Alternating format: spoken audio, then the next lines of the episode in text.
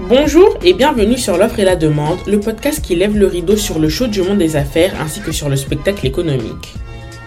Est-ce que la corruption, c'est si mal?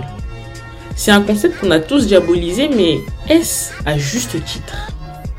Bien que cette pratique semble être majoritairement décriée, sa présence témoigne du fait que plusieurs personnes y ont forcément vu un bénéfice.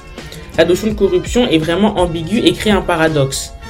C'est la raison qui m'a poussé euh, à choisir ce sujet pour mon mémoire de fin de licence parce que oui, en fait cet épisode correspond à mon mémoire de L3 pour lequel d'ailleurs j'ai eu 16. J'avoue ne pas être peu fier de la production. Donc oui, nous pouvons légitimement nous demander si l'action de corrompre participe à l'inefficience de marché. Est-ce qu'utiliser comme ressource la corruption altère l'efficience du marché? Est-ce que la corruption au final ne prouve pas que le marché n'est pas un optimum? Nous sommes tous acteurs et actrices du monde des affaires, mais à quel point et surtout à quel prix? Ici Becca et on se retrouve pour ce tout nouvel épisode.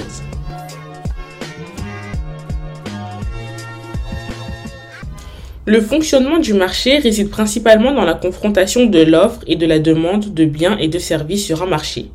Ce système permet de déterminer un prix dit d'équilibre, qui est une information sur le bien ou le service mis à disposition. En effet, il représente un contrat entre les offreurs et les demandeurs. C'est ce que le demandeur accepte de céder pour acquérir ce bien ou ce service. Néanmoins, ce fonctionnement est opérationnel et viable si les conditions d'un marché à concurrence pure et parfaite sont réunies. C'est-à-dire qu'il y a une atomicité du marché, donc beaucoup trop d'offreurs et de demandeurs pour qu'une décision individuelle ait un effet sur le reste des agents économiques, une homogénéité des produits, une fluidité du marché, une libre circulation des facteurs de production, mais surtout la transparence des informations. La transparence des informations est ce qui permet la lecture des informations nécessaires pour accéder à un bon fonctionnement du marché, notamment grâce au prix. Lorsque tous ces points sont réunis, en théorie, nous pouvons parler de marché efficient. Cependant, nous savons tous qu'il s'agit d'une théorie et qu'il existe des défaillances à ce marché, qui viennent compromettre l'image de la pérennité de l'efficience du marché en bouleversant la transparence des informations. En pratique, nous pouvons parler de marché efficient très difficilement. Il est évident qu'il existe des facteurs qui favorisent ou défavorisent l'efficience du marché. La théorie de la main invisible de Smith voudrait que la recherche des intérêts particuliers aboutisse à l'intérêt général et donc à l'efficience du marché. En réalité, nous constatons que pour euh, certains agents, il s'agit de l'intérêt personnel qui prime.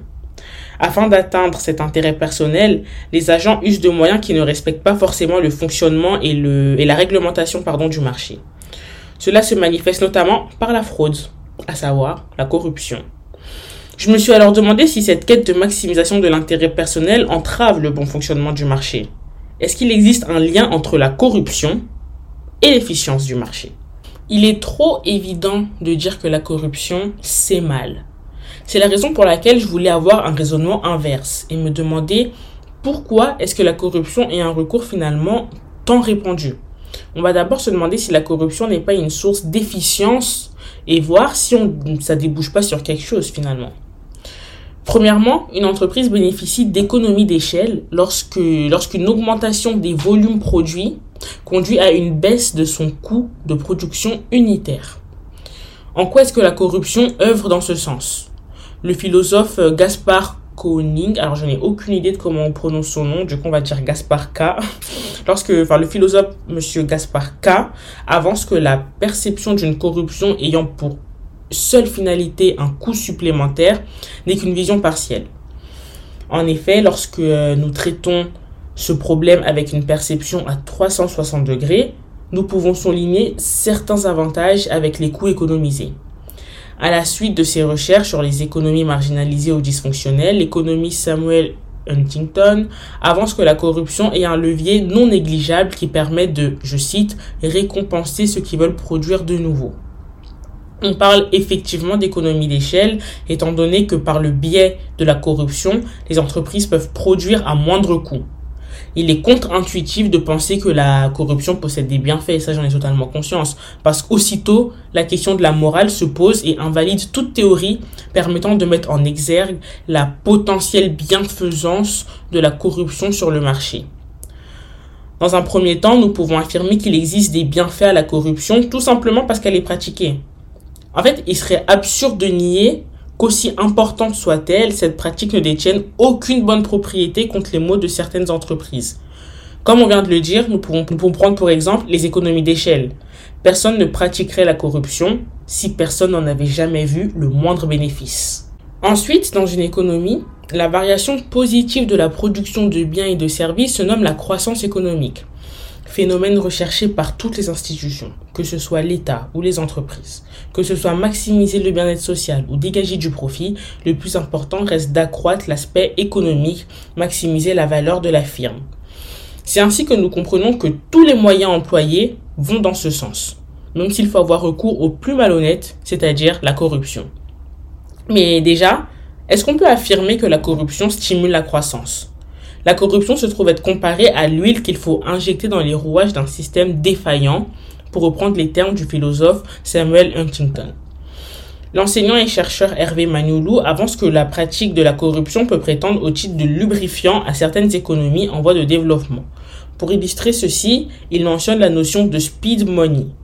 Cela signifie que les pots de vin, c'est-à-dire des sommes d'argent, des biens ou des services offerts de manière clandestine en échange d'avantages, de passe-droit, permettent d'accentuer la vitesse des résultats économiques.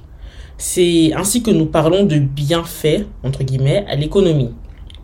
On retrouve ici le mécanisme de la main invisible d'Adam Smith au final. Cette théorie soutient l'idée que la, la recherche des intérêts particuliers aboutit à l'intérêt général.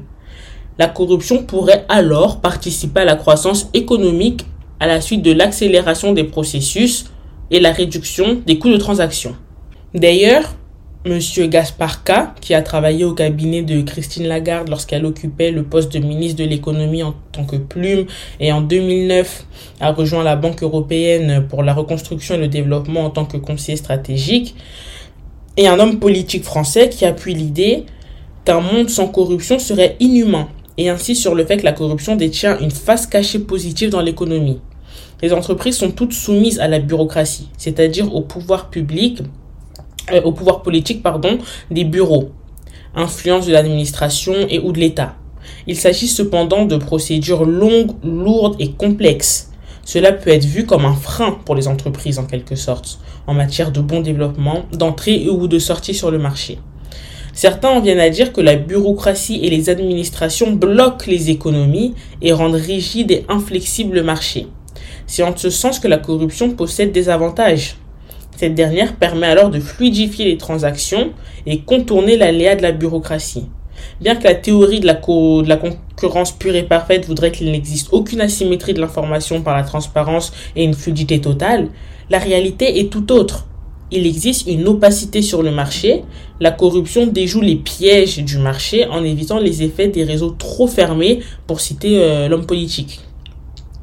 De plus, les institutions et les autorités publiques se trouvent parfois être inefficaces ou défaillantes.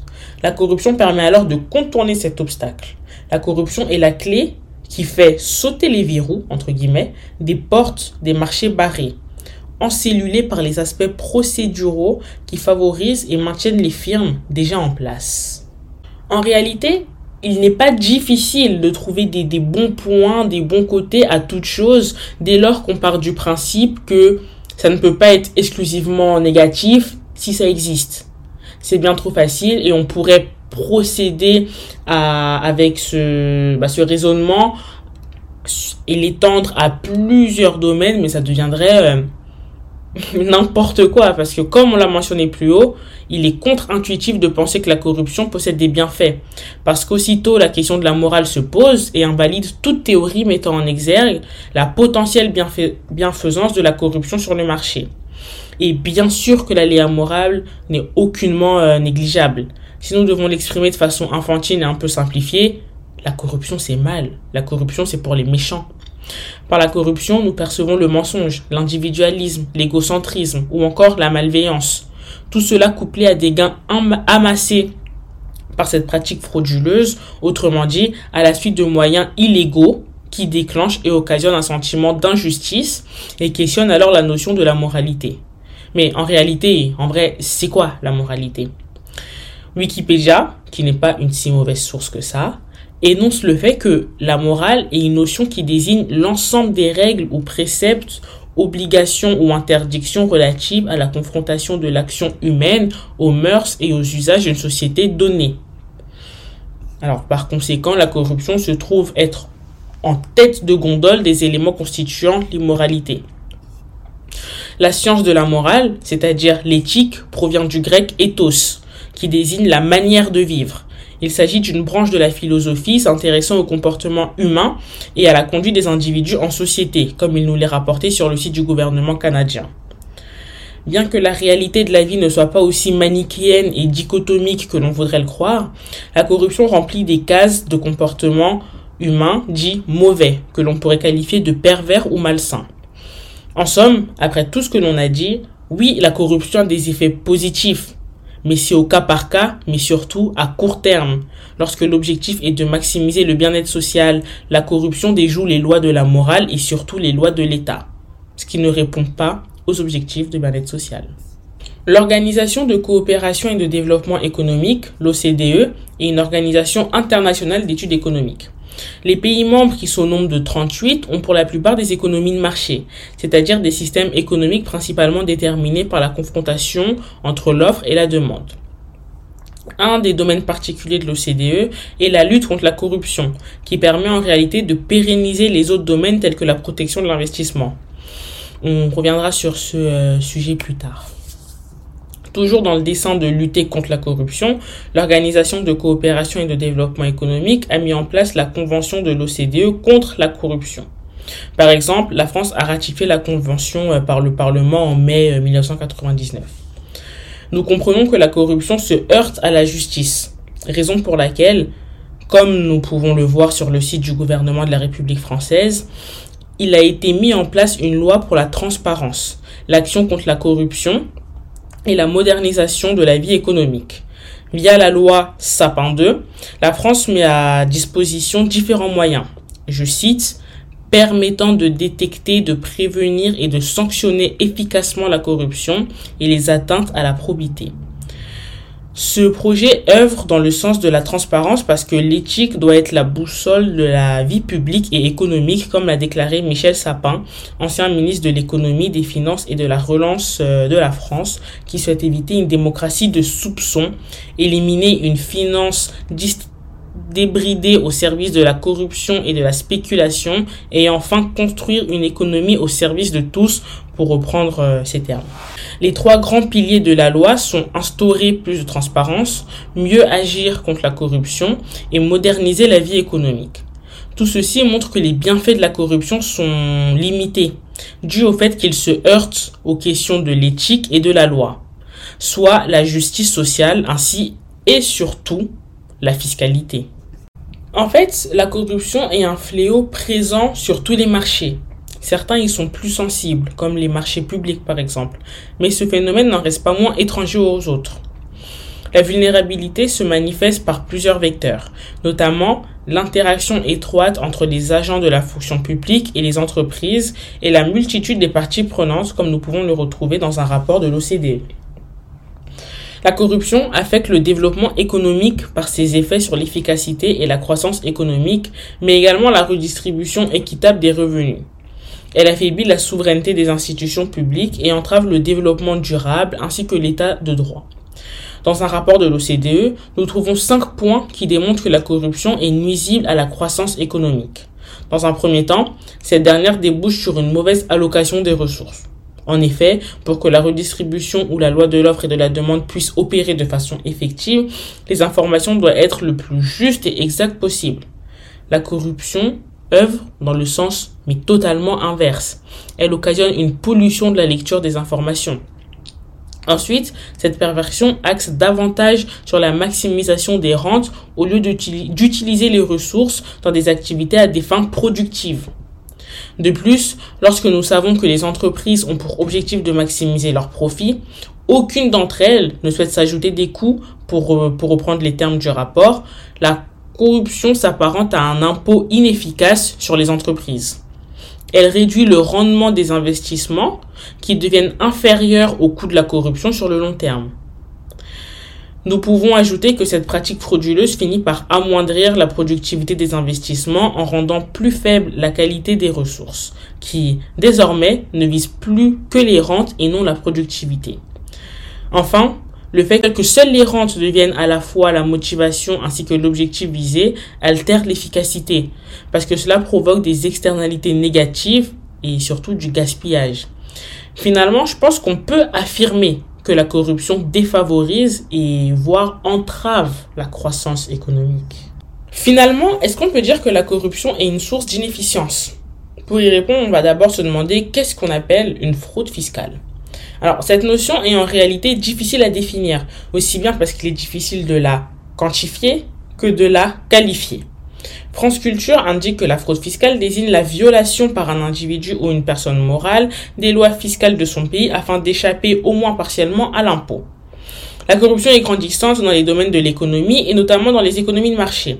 Elle permet l'émergence de masses d'argent occultes et d'autant de pertes pour les finances publiques comme l'explique Noël Ponce, ancien inspecteur des, impôts et ancien conseiller au service central de prévention de la corruption dans son ouvrage la corruption, comment ça marche, fraude, évasion fiscale, blanchiment.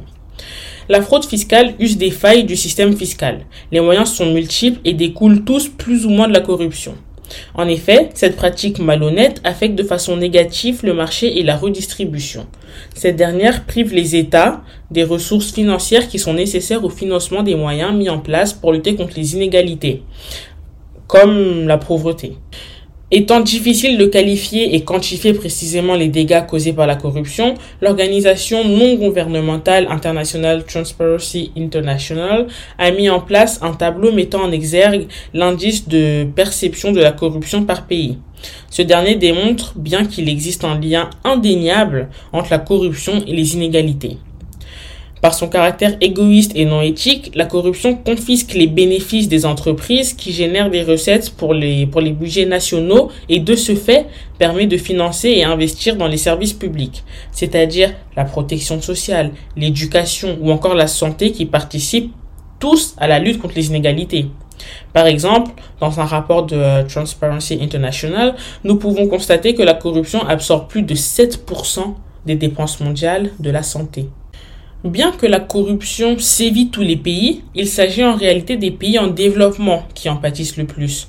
Oxfam estime que cela ferait perdre près de 170 milliards de dollars chaque année aux pays émergents. Effectivement, les pays en développement concluent des accords bilatéraux avec les pays développés afin de prouver leur attractivité et attirer les investissements étrangers. Cependant, les investissements fonctionnent par la confiance. Si les investisseurs se trouvent être face à un marché corrompu, ils seront tout logiquement réticents à l'idée d'investir étant donné que les rendements ne seront pas certains. Le risque est beaucoup trop élevé. Cela maintient les pays en développement dans leur situation. Dans le monde des affaires, sur les marchés et dans les économies, l'essentiel pour attirer les investissements qualitatifs réside dans la transparence. Autrement, les investissements directs à l'étranger, les IDE, se trouvent être compromis lorsque l'on sait que des études ont estimé la corruption à 2,5% du PIB mondial, soit un chiffre qui avoisine l'économie française. En plus de saper totalement la confiance des investisseurs, cette dernière porte préjudice au bien-être. Par sa pratique, les ressources se retrouvent être mal affectées et de ce fait, cela vient rendre le travail des services publics nettement plus difficile au point où ça en devient parfois impossible. C'est en cela que nous pouvons parler de dérèglement du marché.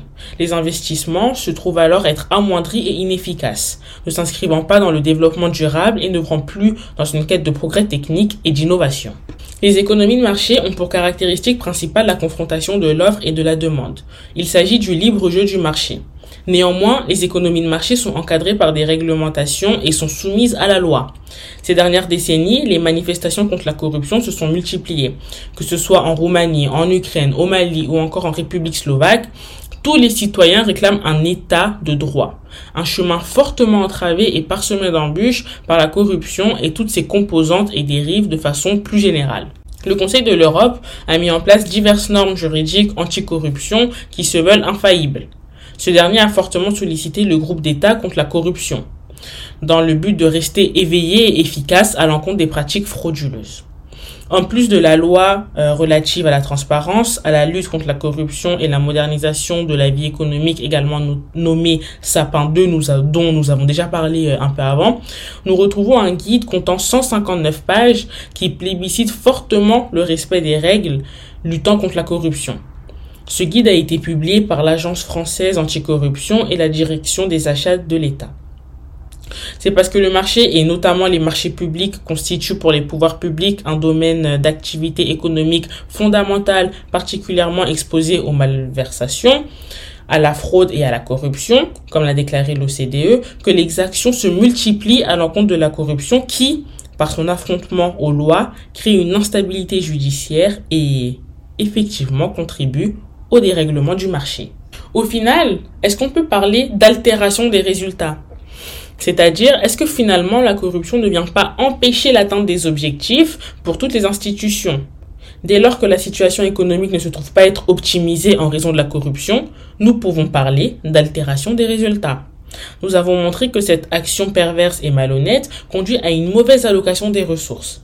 Ajoutons à cela l'obsession de la rente qui est finalement contre-productive et qui d'ailleurs à long terme agit dans le sens inverse, elle ne répond mais plus du tout aux effets escomptés d'accumulation infinie de sommes.